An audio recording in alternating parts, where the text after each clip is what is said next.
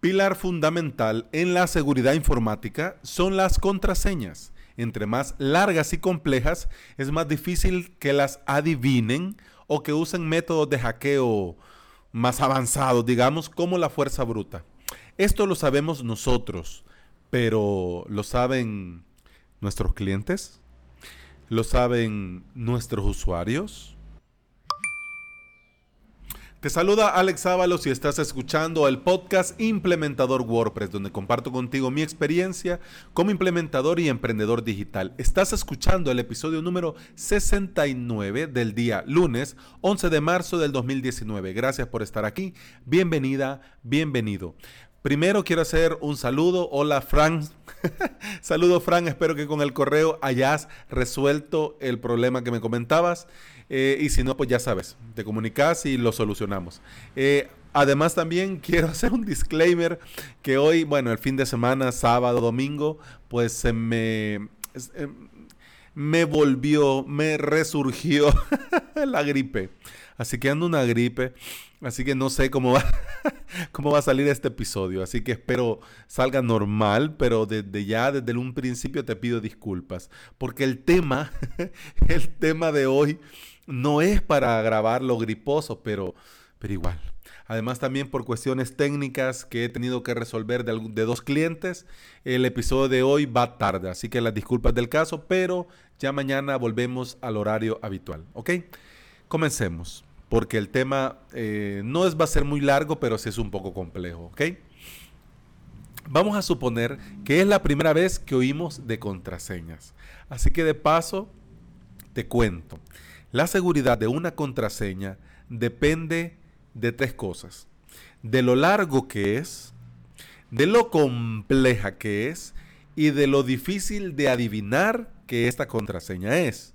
Te explico de lo largo que es. No significa que pongas 20 números 1, 1, 1, 1, 1, 1, 1, 20 veces, así que ya es seguro porque es largo.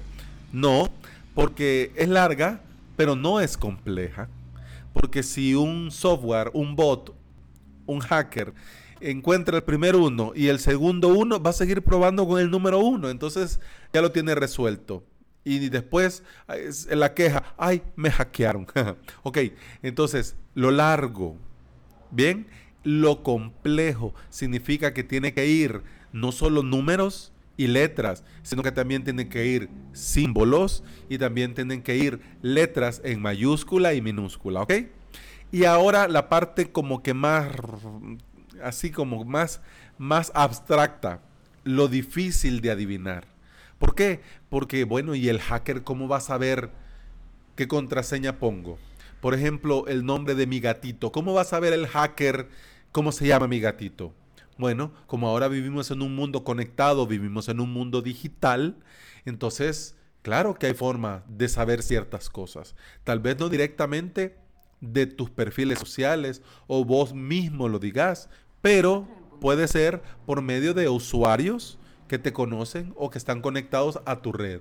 Entonces, por medio de terceras personas, sería fácil dar contigo. Por ejemplo, estaba yo hablando un día con, una amiga y le hacía ver, eh, porque estábamos hablando de, computadoras y salió el tema de, las redes sociales y salió el tema del correo. Entonces me decía que me estaba contando así a manera de, de anécdota que una compañera de su trabajo eh, la, le habían hackeado el Facebook. Bueno, eh, ya entramos al tema del hackeo y que no sé qué y que allá. Y le digo yo, pero es que tu amiga ha de cometer el error que comete todo mundo que tiene la misma contraseña en el correo que en el Facebook y que en todos los lugares. Y me dice mi amiga, pues sí, ¿y para qué voy a andarla cambiando? Y lo que pasa es que los usuarios están mal acostumbrados a cometer siempre los mismos tres errores imperdonables. Que yo se lo dije ese día a mi amiga que creo que no le gustó y se enojó, pero es cierto. Los tres errores son, número uno, usar la misma contraseña en todos sus servicios, en todas sus webs. Error, porque si algún servicio o alguna web no se toman en serio el tema de la seguridad y por A o B razón se ven comprometidos sus datos cuando ya tienen una contraseña y tu correo, el hacker, el malintencionado, el bot, va a comenzar a probar diferentes servicios, la, el mismo correo y la misma contraseña. Entonces ahí es donde ya lo tenemos todo perdido. Segundo error imperdonable, usar contraseñas cortas. Cortas, cortas. Y además, tercer error imperdonable, usar contraseñas fáciles de adivinar, que es lo que te decía en un principio. Bueno, ¿y cómo vas a saber cuál es mi equipo favorito? Claro, salís vos con camisa de tu equipo favorito. Sí, vamos a, ya comienza poniendo el nombre y el jugador principal y de ahí para adelante. Claro, acordate también que esto no es, ah, algunos casos sí, pero la mayoría son software, son programas que ya están diseñados para hacer esto. Entonces, claro, una computadora conectada una semana puede sacar contraseñas de millones de usuarios. Si son cortas y fáciles de adivinar. Y vos vas a decir, bueno, yo no sé, Alex, es cierto que la gripe y la medicina, pero bueno, no se trata esto de implementador WordPress. Sí, pero te recuerdo que ahora es lunes de Plex Onyx. Entonces, por eso estamos hablando de este tema. ¿Por qué? Porque si nosotros le damos a nuestros clientes, por ejemplo, el servicio de implementación WordPress con hosting incluido, significa que va a tener acceso ese cliente a una suscripción dentro de nuestro Plex Onyx. Y como somos nosotros administradores responsables de nuestro WordPress y de nuestros hosting, de nuestros alojamientos y de nuestros Plex Onyx, nosotros debemos motivar amigablemente, es decir, obligarlos a usar contraseñas muy seguras. Dentro de Plex Onyx, nosotros podemos escoger entre cinco niveles de seguridad para las contraseñas. Y estas contraseñas se usan para acceder a Plesk, para eh, crear el usuario con el sistema de la suscripción, para crear usuarios de bases de datos y para las contraseñas del buzón de correo, que yo no recomiendo tener tu correo donde tenés tu WordPress y tus webs para correo, los hosting de correo y para tener tus webs, tu Plesonix. ¿Ok? Que vas a tener un Plesonix solo para el correo, bien, se puede hacer. Pero no es buena idea tener junto una cosa, las dos cosas juntas. Ya eso ya lo hablamos en otro episodio. Si crees que te lo, que te lo recuerde, pues con mucho gusto ponerlo en los comentarios y yo te digo en cuál está, ¿ok? Cuando un usuario en tu Plex tenga que crear una contraseña nueva o modificar una que existe, se le va a pedir que cree una que cumpla con los requerimientos de seguridad. Así que de vos depende decirle adiós al 123456 o al 00000 o al eh, 654321 o etcétera, etcétera. ¿Por qué? Porque Plex te permite crear diferentes niveles de seguridad dentro de tu Plex Onyx. Está desde muy poco seguro hasta muy seguro. Eso sí, Plex Onyx sabe que entre más segura es una contraseña, son más difíciles de recordar. Por eso pone la directiva de seguridad comenzando por muy poco segura. Así que nosotros como administradores responsables del alojamiento de nuestras webs y de las webs de nuestros clientes debemos cambiar y modificar esta directiva de seguridad. ¿Cómo lo vamos a hacer? Sencillo. Primero vamos a herramientas y configuración. La primera opción que aparece es directiva de seguridad. Ahí damos clic. Esta directiva de seguridad está en el apartado de seguridad, ¿ok? Dentro de directiva de seguridad buscamos la opción que se llama seguridad de la contraseña. En seguridad mínima de contraseñas es un apartado y ahí te explica lo del tema de la seguridad. Vamos a dar clic a la opción muy segura. Hay cinco, como te decía, son cinco niveles. Desde muy poco seguro, poco seguro, media, segura y muy segura. Vamos a dar clic en muy segura y luego damos clic en aceptar. Hecho todo esto, las contraseñas van a ser obligatoriamente muy seguras. Y vos me podrías decir, Alex, pero ay, hacerle eso a los clientes no sería un poco grosero. No.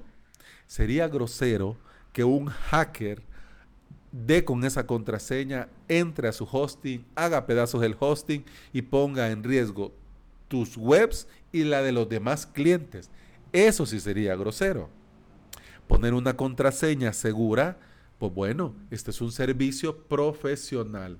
Entonces, tiene que poner una contraseña completamente segura. ¿Ya? Entonces, así está seguro usted como usuario y nosotros en el alojamiento. Y el cliente debe de entenderlo. Nosotros, por eso te decía antes, debemos de motivarlos amigablemente.